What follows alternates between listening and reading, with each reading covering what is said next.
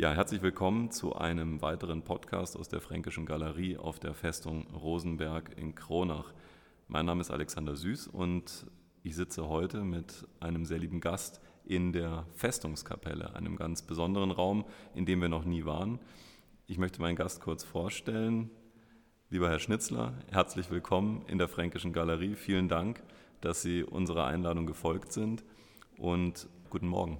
Lieber Herr Süß, ich danke Ihnen ganz herzlich für die Einladung. Es ist ein ganz besonderes Erlebnis für mich, heute hier sitzen zu dürfen und über ein Kunstwerk zu sprechen, das mich schon seit längerem fasziniert hat. Vielleicht bevor wir, bevor wir einsteigen, weil ich finde, in dem Falle gibt es so eine schöne Korrelation zwischen dem Stück, das Sie sich ausgesucht haben, und und ihrer Tätigkeit. Sie sind Freiberufler, aber, und das ist auch eine äh, sehr interessante Tätigkeit, Sie sind im Moment der erste Schützenmeister der Schützengesellschaft Kronach. Wahrscheinlich in diesem Corona-Jahr keine besonders angenehme Aufgabe, aber Sie planen sicherlich ja schon für das nächste Jahr. Insofern können wir Ihnen vielleicht ein paar ruhige und positive Stunden bescheren.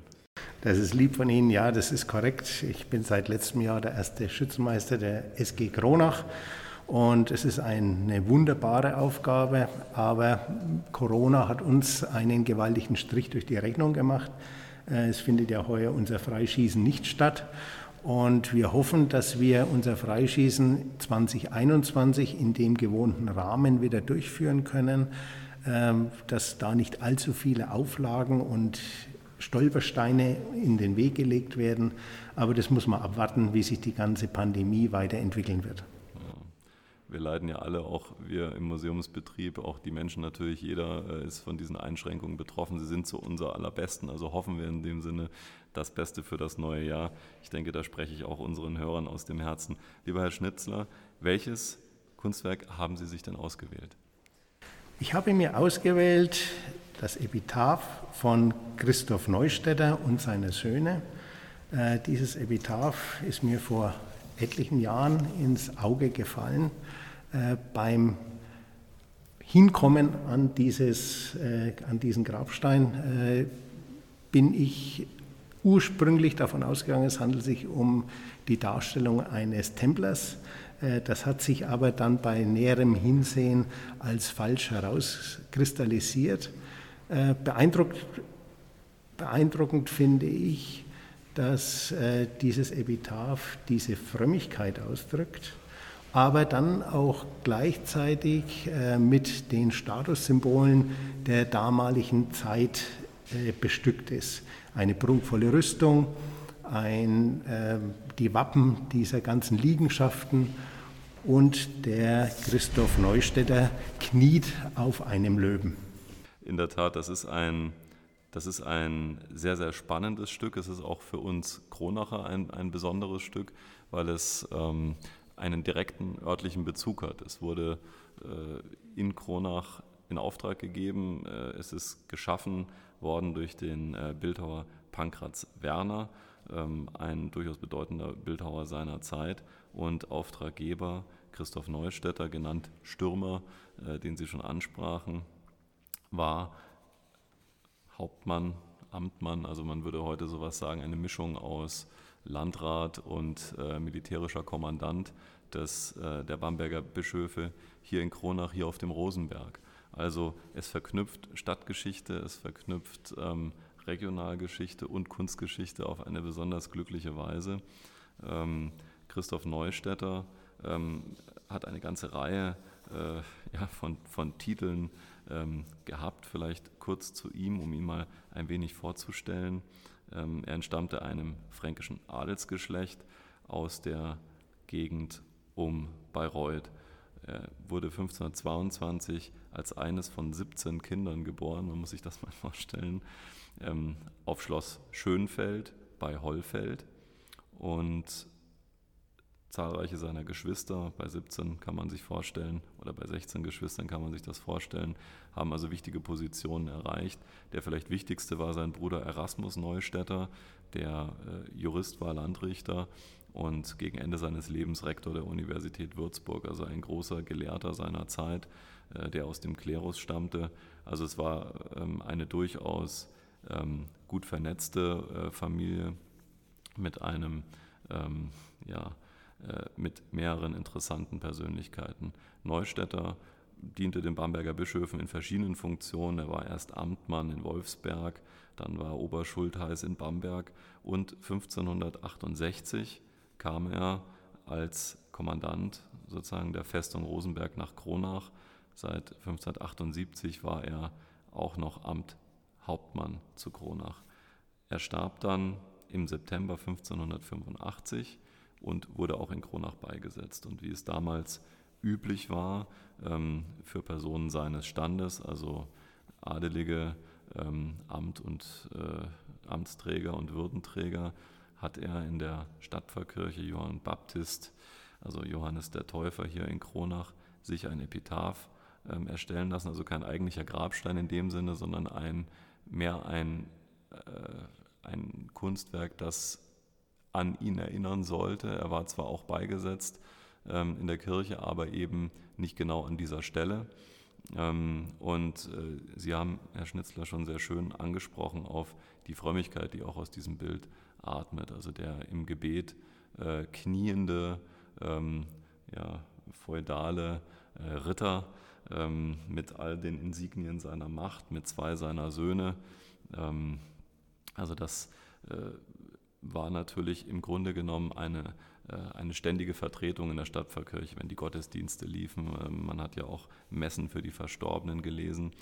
Ähm, das, was allerdings bei diesem Epitaph fehlt, denn es ist nur ein Fragment, ist das Gegenstück. Ähm, und das Gegenstück ist in diesem Falle seine Ehefrau. Er war verheiratet mit einer Margarete von Giech zu Lisberg, die selber Tochter eines Amthauptmannes in Kronach war, also quasi ein Amtsvorgänger von Neustädter. Und ähm, sie und äh, ihre fünf Töchter waren auf der anderen Seite zu sehen. Dieser Teil des Kunstwerkes ist allerdings verloren. Äh, wir haben da nur noch kleine Bruchstücke, Fragmente, aber äh, die Qualität, wie wir sie bei Neustädter sehen, ist für seine Frau leider nicht mehr erhalten geblieben. Die ähm, Vielleicht noch kurz zur Familie Neustädters. Also wie gesagt, seine Frau Margarete. Ähm, sie hatten eine ganze Reihe von Kindern. Neustädter war auch zweimal verheiratet. Margarete war seine erste Ehefrau. Ähm, er hat dann ähm, gegen Ende seines Lebens nochmal äh, geheiratet, Elisabeth von Seckendorf. Ähm, sie allerdings ist nicht auf diesem Epitaph verewigt. Ähm, es sind auch überdies ähm, noch nicht alle Personen tot gewesen, die dargestellt wurden, als es hergestellt wurde. 17, äh, 1572 wurde es gefertigt, also noch zu Lebzeiten in Auftrag gegeben, so ein bisschen wie die äh, Pharaonen und ihre Pyramiden, damit es dann rechtzeitig fertig wurde. Ja, aber vielleicht jetzt genug dieser, dieser ähm, historischen ähm, Fakten. Ähm, das nur als kleine Erläuterung. Vielen Dank, Herr Süß. Christoph Neustädter muss ja eine ganz exponierte Stellung in Kronach äh, inne gehabt haben, weil die anderen Stadtkommandanten oder die Festungskommandanten hatten ja kein Epitaph in der Stadtpfarrkirche. Oder nicht alle, sagen wir es mal so. Und wenn da ein Großteil von dem Epitaph fehlt, dann war das ja ein monumentales äh, Bildnis, das sich hier der Neustädter geschaffen hat definitiv. Und es war auch ein, ein Schmuckstück, man kann es nicht anders sagen. Es, ähm, es war ja in der Kronacher Stadtpfarrkirche angebracht, im Innenraum an der Südwand ähm, und äh, hat auch eine interessante Nachgeschichte, dazu komme ich später. Ähm, es war ein sehr prominenter Platz, das kann man sagen. Und in der Größe und der Qualität der Ausführung ist es so in der Kronacher Stadtpfarrkirche einzigartig. Einzelne kleinere Epitaphien sind auch noch erhalten, die sind aber also ein, ein Bruchteil der Größe dieses Beispieles. Man muss, man muss sich vorstellen, Sie haben in der Mitte das Bildfeld mit den knienden Eheleuten, also Christoph Neustädter links, so wie wir ihn jetzt auch hier sehen. Auf der anderen Seite seine Ehefrau, seine erste Ehefrau Margarete. Dazwischen sieben Kinder, zwei Söhne, fünf Töchter. Ähm, dann ähm, haben wir ähm, ein, eine Weltgerichtsdarstellung als Bekrönung darüber und im Hintergrund, leider ebenfalls ein verlorenes Bruchstück, war eine Ansicht der Stadt Kronach und der Burg zu diesem Zeitpunkt oder ja, Festung Rosenberg im Zustand eben des 16. Jahrhunderts, also noch ohne die Bastionen, die wir heute kennen. Leider äh, ist diese Abbildung beim Abbruch bei der Abnahme des Denkmals verloren gegangen. Das wäre für uns heute natürlich eine wichtige Bildquelle. Wir haben ja wenig bildliche Darstellungen unserer Stadt aus dieser Zeit, ähm, überhaupt aus einer Zeit vor dem 19. Jahrhundert, also sehr spärlich.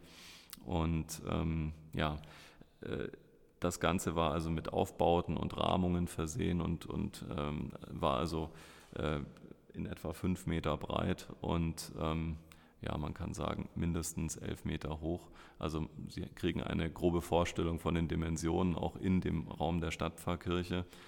Und äh, es ist dann tatsächlich ähm, auch seiner Größe geschuldet, dass dieses Fragment heute hier steht, ähm, denn dieses Epitaph wurde abgebrochen im, im Rahmen einer Kirchensanierung 1865 äh, wollte der Pfarrer, der damalige Stadtpfarrer, äh, seine Kirche verschönern und dabei wurde, wie in den Jahrhunderten zuvor eigentlich auch üblich, wurde, äh, ja, also wurden alte Ausstattungsstücke rausgenommen. Das betraf vor allem ähm, die Bänke und äh, die Gemäldeausstattung, Dinge dieser Art.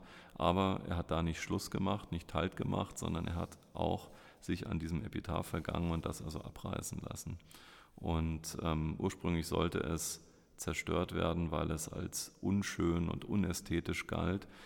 Wenn Sie ähm, auf den Neustädter gucken, so sehen Sie im Bereich ähm, des Schoßes bei ihm die sogenannte Schamkapsel, also so eine kleine nach oben gewölbte ähm, ja, Stelle äh, in, in seiner äh, Rüstung. Diese Schamkapsel ähm, diente ursprünglich der Aufnahme des männlichen Geschlechtsteiles, denn man musste ja, wenn man zum Beispiel in einem in, einem, ja, Krieger, in einer kriegerischen Auseinandersetzung mal austreten musste, konnte man nicht die gesamte Rüstung ausziehen und dann hat man einfach das kleine Stück entfernt. Sie galt natürlich auch als sehr männlich, muss man sagen, in diesem Denken. Sie galt auch als natürlich Verkörperung der Manneskraft des Trägers. Da gibt es also ganz äh, enorme Ausprägungen. Hier ist es ja eher zurückhaltend, aber man hat sich im 19. Jahrhundert daran gestört.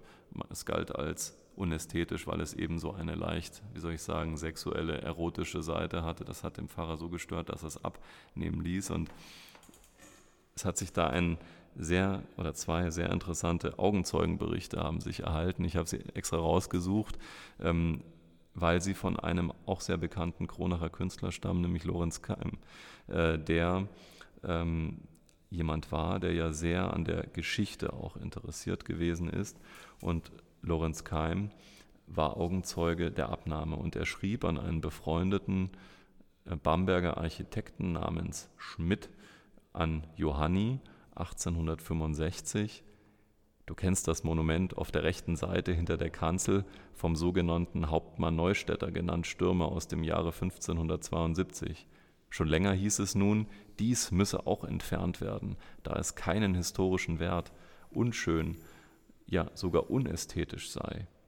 Ich eiferte nun seither bei allen Gelegenheiten gegen diese Entfernung, ganz fürchterlich, umsonst, es half leider nichts, denn gestern wurde in der Sitzung der Kirchenverwaltung einstimmig beschlossen, dass es entfernt werden müsse, aber nicht etwa abgenommen und an einem anderen Platze wieder aufgestellt, respektive eingesetzt, nein, sondern abgespitzt, gänzlich abgespitzt, vollständig vernichtet man, man hört richtig die Erregung äh, von Lorenz Keim, der sich also furchtbar aufregt ähm, und darauf verweist, dass es doch eigentlich einen Menschen in der Andacht zeigt, also ein durchaus äh, äh, ja, äh, für Gläubige nachvollziehbares Geschehen. Aber ähm, weg muss es, schreibt er weiter. Weg muss es, hieß es wahrscheinlich von oben herunter, weg muss es, klang das Echo der meisten Bürger nach, und meine Stimme und die noch einiger anderer, in Klammern aber ganz weniger, verhalten, wurden nicht beachtet, wie überhaupt bei der ganzen Restauration äußerst willkürlich verfahren wird. Noch einmal frage ich dich, lieber Schmidt, können, dürfen Sie dies tun? Ist es doch ein altertümliches, monumentales Werk und kann nicht auch schon wie bei der Annakapelle höheren Ortes ein Wort da rein gesprochen werden. Sie wissen, die Annakapelle sollte ja auch abgerissen werden und wurde dann ähm, durch Intervention äh, gerettet. die jetzt noch steht und Gott wohl stehen bleiben wird. Allerdings scheint all die Erregung und auch der Einsatz Keims ähm, für das Epitaph nichts gewirkt zu haben, denn nur wenige Tage später, am 27. Juni desselben Jahres 1865, schreibt er dann an Schmidt, mein lieber Freund Schmidt, es ist geschehen. Das Bewusste ist beseitigt und die haben gesiegt. Mit wahrer Wut, scheint es, müssen sie gestern in aller Frühe daran gegangen sein, doch wurde es nicht zerstört, sondern soll angeblich außen in irgendeiner Ecke, versteht sich, angebracht werden. Das vielleicht nur als, kleine, als kleine Anekdote. Also Lorenz Keim hat sich sehr ähm, eingesetzt für dieses Kunstwerk und er war es auch, der es dann im Grunde genommen vor, der völligen, vor dem völligen Verlust gerettet hat, aber eben nur Fragmente. Denn vieles ist bei der Abnahme einfach zerstört worden, weil man damals nicht wusste, wie man das besser macht und auch keiner den Wert sah in diesem Stück. Es wurde zwar auch später von der Kirchenführung als ähm, bedauerlich äh, gesehen, dass es entfernt wurde, aber der Pfarrer setzte sich seinerzeit durch.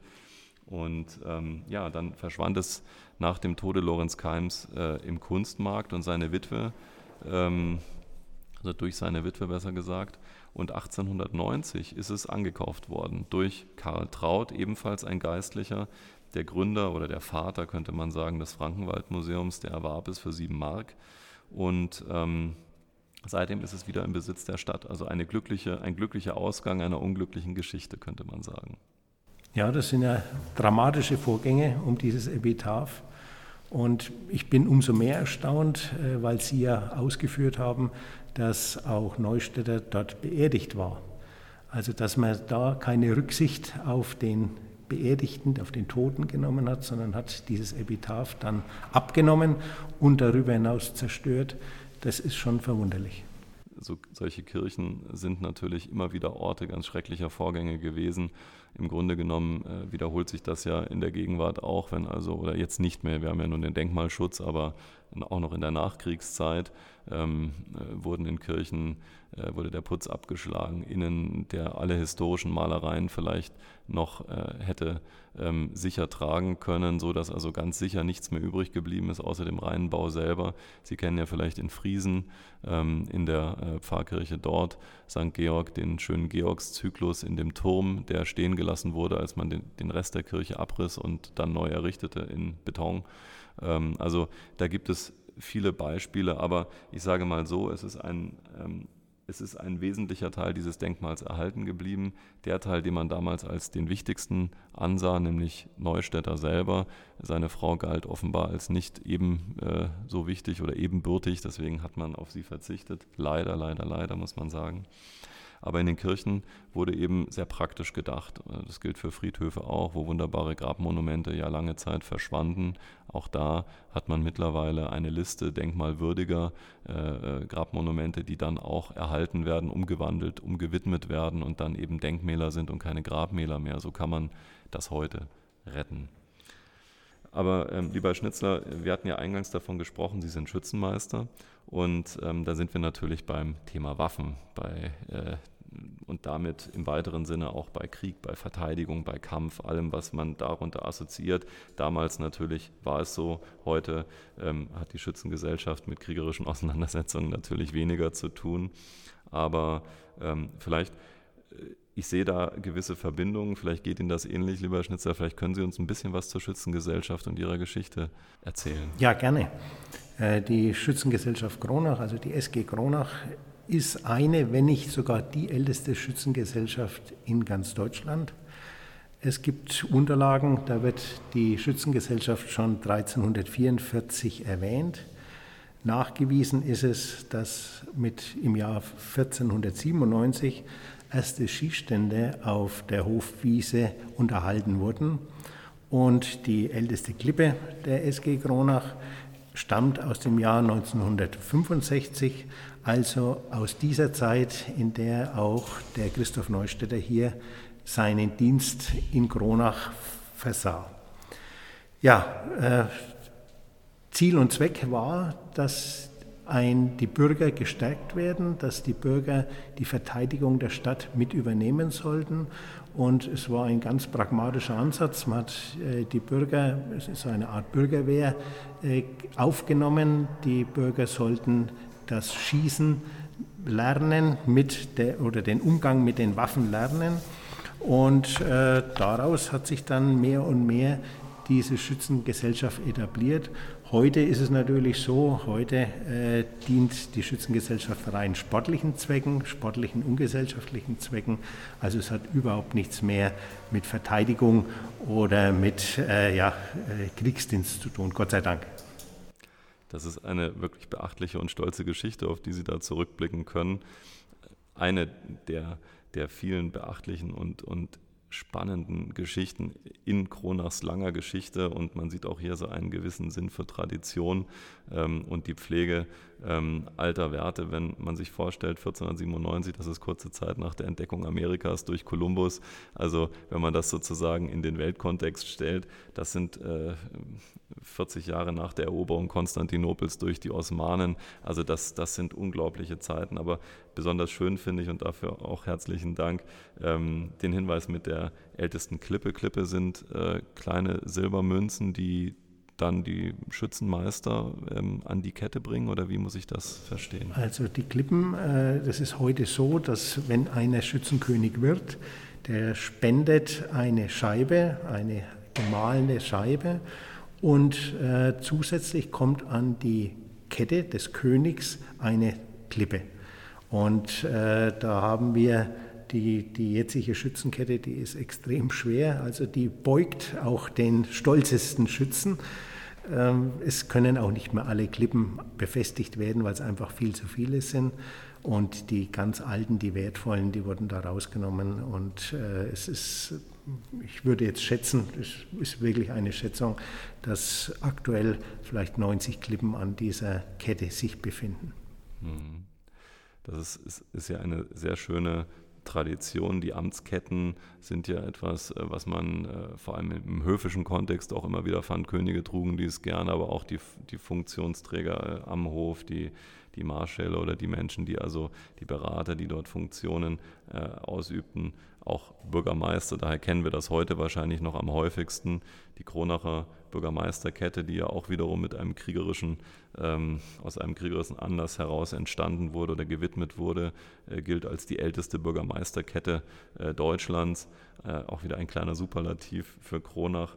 Das ähm, alles ist ja eine wirklich hochinteressante Geschichte, weil sie vor allem eine belebte Geschichte ist, die das Kronacher Freischießen, wir hatten ja schon davon gesprochen, musste in diesem Jahr ja abgesagt werden. Gab es denn in der langen Geschichte der Kronacher Schützengesellschaft schon mal Ereignisse, bei denen abgesagt werden musste? Es gab wenige Jahre, in denen die, das Freischießen abgesagt werden musste. Äh, es war den Weltkriegen geschuldet. Äh, in dieser Zeit fand kein Freischießen statt. Und ja, jetzt sind wir wieder in dieser Situation, dass wir das Freischießen absagen mussten. Aber uns lag auch sehr daran, dass wir unsere Gäste, unsere Mitglieder auch vor einer möglichen Ansteckung bewahren können. Ja. Sicherheit zuerst, vor allem, wir wissen ja, es ist ein sehr beliebtes Volksfest, kann man sagen, mit, mit äh, vielen, vielen tausend Besuchern und äh, vielen Menschen auf engstem Raum.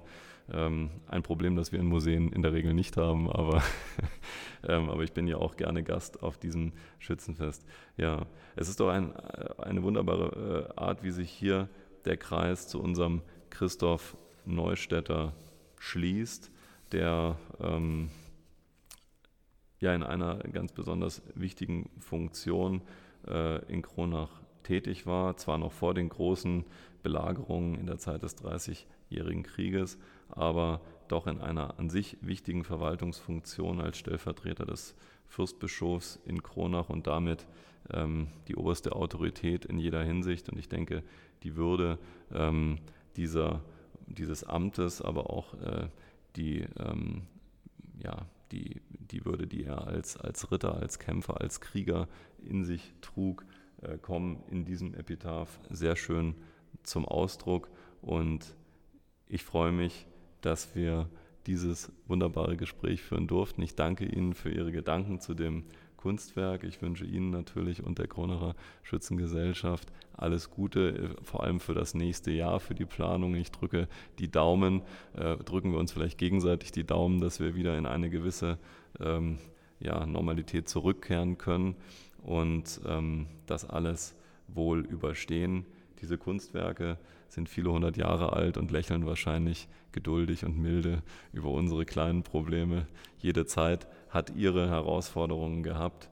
Ähm, und insofern hoffe ich, wir meistern diese gut. Lieber Herr Schnitzler, herzlichen Dank.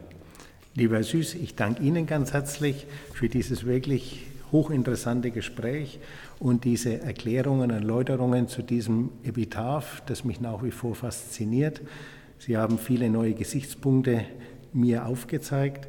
Und ja, ich wünsche Ihnen auch alles Liebe und Gute. Bleiben Sie gesund und wir drücken uns gegenseitig die Daumen.